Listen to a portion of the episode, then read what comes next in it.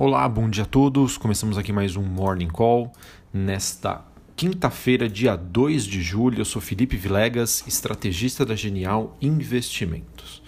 Bom, pessoal, hoje a gente tem os ativos de risco abrindo num tom mais positivo. Ontem a gente já teve um dia de recuperação para as principais bolsas globais alta forte aqui para a Bolsa Brasileira e esse movimento é, de otimismo continua lá fora. É, digamos que o mercado né, está na esperança de avanços sobre uma vacina para a Covid-19 que reanimaram bastante os investidores é, nos últimos dias e acabam dando sustentação para os preços dos ativos. Além disso, né, a gente tem o mercado também subindo por conta das expectativas em relação ao relatório de payroll referente ao mês de junho.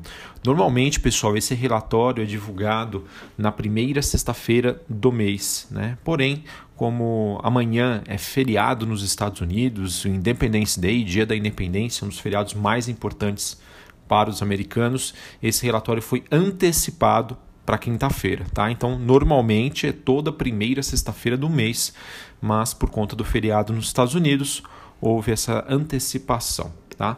E a expectativa é de que esse relatório sobre o mercado de trabalho americano volte a apontar dados positivos sobre recontratações em meio à reabertura das economias é, enquanto a gente também observa, como eu disse antes, é, essas questões sobre a vacina, é, criando todo um ambiente aí de otimismo é, para o mercado. Falando sobre o payroll, a mediana das, das, expectativas compiladas pela Bloomberg é de um aumento de um pouco mais de 3 milhões de vagas nos Estados Unidos. Esse número vem depois é, do, do relatório mostrar no mês de maio, mês anterior, a criação de 2,5 milhões de vagas. Tá? É, é interessante observar que o mercado está tão otimista porque na, em maio, né, essa, esse crescimento de 2,5 milhões de vagas destoou fortemente de tudo que era esperado pelos economistas. Então, por isso que o mercado aí está tão otimista e esse pode também ser um dos grandes medos, né? Porque se esse dado, né, em que o mercado espera a criação de um pouco mais de 3 milhões de vagas vier algo negativo ou menos do que o esperado, pode ser que o investidor mude aí o humor, tá? Então, super importante acompanhar. É, esse vai ser um relatório que será divulgado às nove e meia da manhã, horário de Brasília, tá? Vai ser divulgado, então, número de criação de vagas de emprego, é, pedidos também de seguro-desemprego e taxa de desemprego e balança comercial. Tudo às nove e meia da manhã. Às 11 horas, ainda nos Estados Unidos, temos pedidos às fábricas e pedidos a, a bens duráveis. É, como eu comecei a falar aqui da agenda, é só falar que aqui no Brasil, às 9 horas da manhã, saem os dados de produção industrial. Tá bom?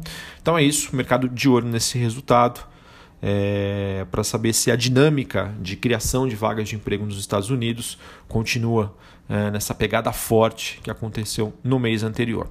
Bom, voltando ainda para as questões dos desempenhos dos ativos de risco, a gente tem o índice dólar é, ou seja, o dólar ante uma cesta de moedas, caindo né, o seu menor nível durante essa semana, e o petróleo subindo após a divulgação de queda de cerca de 7,2 milhões de barris nos estoques dos Estados Unidos na semana passada. Foi um dado que foi divulgado ontem, os dados de estoques oficiais. O minério de ferro avança na China, com dados sobre a alta de produção de aço. É, esse acaba sendo um ponto que contrapõe os crescentes volumes de exportações da Austrália e do Brasil. Bom, pessoal, em suma, é, o que, que nós temos aí de cenário? Tá?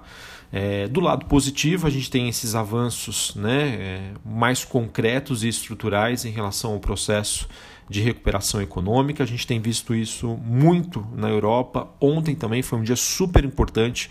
Os dados realmente aí vieram bem fortes nos Estados Unidos. E uh, outro ponto aqui que a gente não pode descartar, que sim, né, a gente tem cada vez mais notícias de que estamos próximos de ter uma vacina. Né? É, não que eu queira dizer que isso vai acontecer no curto prazo, é, mas ao mesmo tempo a gente também tem protocolos mais robustos em relação ao tratamento para a pandemia. Tá? O que o mercado está monitorando não necessariamente é o aumento no número de casos, mas sim o número de mortes. Tá? É, esse acho que seria o principal ponto fraco e poderia fazer com que a gente tenha uma reversão tá? no, no curto prazo. Mas enquanto a gente tiver dados que realmente estão mostrando, tá?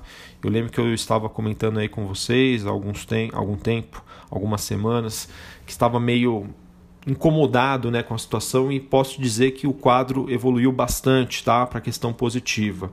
Não sei se ainda seria o suficiente para fazer com que a bolsa brasileira aí tenha uma alta forte, consiga chegar aos 100 mil pontos com tranquilidade. É, ainda eu vejo que precisam acontecer algumas coisas para que, o, que a bolsa chegue até lá. Mas não me surpreenderia, tá? Hoje não me surpreenderia com essa questão de liquidez, o mercado bem animado.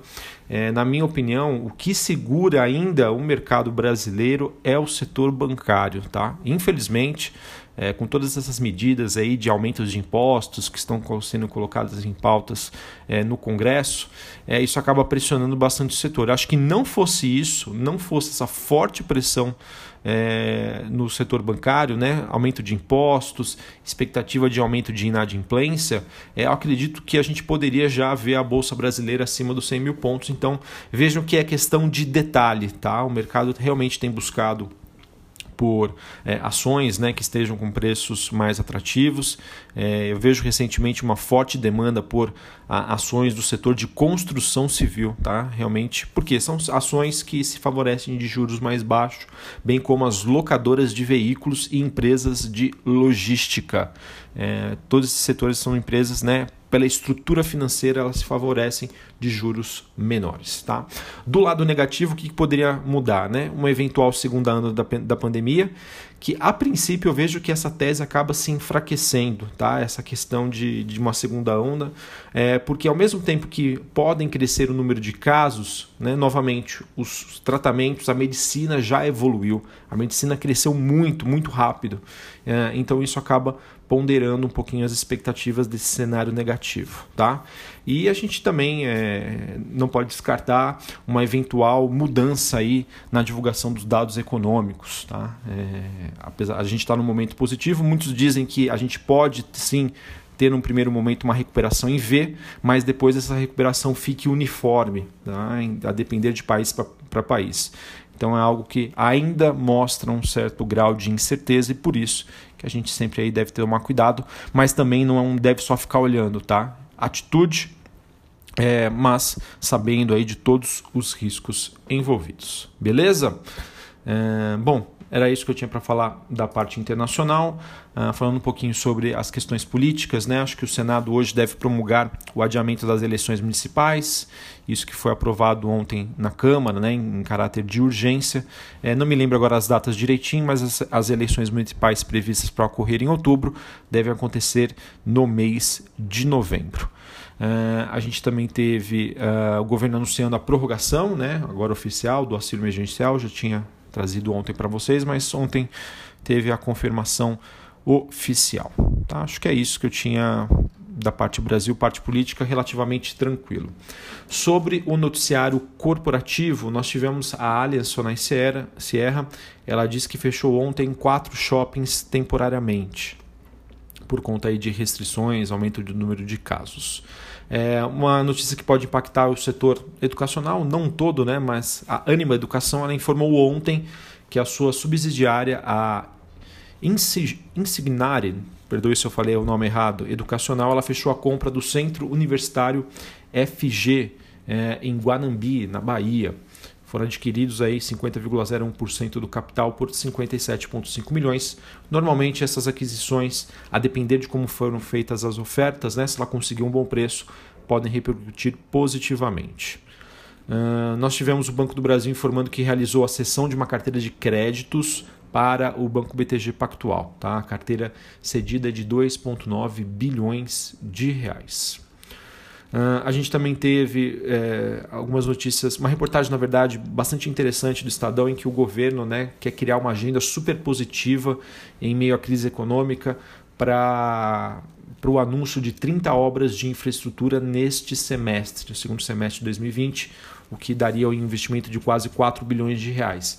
É, não sei se vai faltar aqui alguma empresa, mas eu acho que podem repercutir positivamente a CCR, a Ecor Rodovias, a Mills, tá? É, todas as empresas ligadas à infraestrutura. A CCR a Ecor Rodovias elas estão mais ligadas à administração de concessões, mas elas também tem esse escopo aí de, de rodovias, aeroportos, entre outros. E a Mills é uma construtora, né, uma empresa de construção civil, mas focada nessa área de infraestrutura. Acredito também que ela possa ter uma repercussão positiva por conta disso. Tá? É, saiu uma matéria no jornal Valor Econômico, né, também dizendo que é, o governo, né, ele quer modelar aí todas as suas concessões que ele faz sobre a, a questão de, de pedágios, de rodovias. Isso pode gerar impacto sobre CCR, tá? De acordo com a matéria do Valor, os pedágios da Dutra é, e no Paraná podem cair mais de 30% por conta dessa revisão na modelagem. Então, ao mesmo tempo que a gente tem notícia positiva da parte de infraestrutura, essa questão aí sobre a modelagem do governo mudando pode impactar os ativos. Bom, JHSF adquiriu um terreno aqui em São Paulo, é, 34,5 mil metros quadrados. Ele meio que garantiu a compra, mas o pagamento só vai ser feito em 2023. O valor geral de vendas estimado, ou seja, se ele vender tudo que ele pretende em relação a esse terreno, ao que ele vai construir, poderia gerar uma receita de 1,1 bilhões de reais. A Marfrig informou ontem que está realizando seu primeiro embarque de hambúrgueres na base vegetal. Esse produto vai ser destinado à Europa, mais especificamente à Holanda. Foi uma marca criada, não, criada não, perdão, lançada em dezembro de 2019 e agora ganha o seu primeiro embarque internacional. Ok? E a Transmissão Paulista aprovou ontem o pagamento de 100 milhões de reais em dividendos intermediários. Esse, esse valor corresponde a um pouquinho mais de 15 centavos por ação. Eu falo um pouquinho mais é porque o valor aqui é 0,151772 por ação. A data X é o dia 7 de julho, ou seja, até o dia 6 de julho quem detiver as ações terá direito e o pagamento vai ser em 16 de julho. Bom, essas foram então as principais notícias desta quinta-feira. Vamos ver, né? Eu acho que o ponto decisivo hoje do mercado é a divulgação do payroll às nove e meia da manhã. E lembrando, amanhã é feriado nos Estados Unidos, um feriado super importante. Acredito que o, que o mercado tiver que decidir para o rumo dos negócios dessa semana vai ser nessa quinta-feira. Amanhã eu acredito que pode ser um dia mais morno com a ausência do investidor estrangeiro. Um abraço, uma ótima quinta-feira e até mais. Valeu!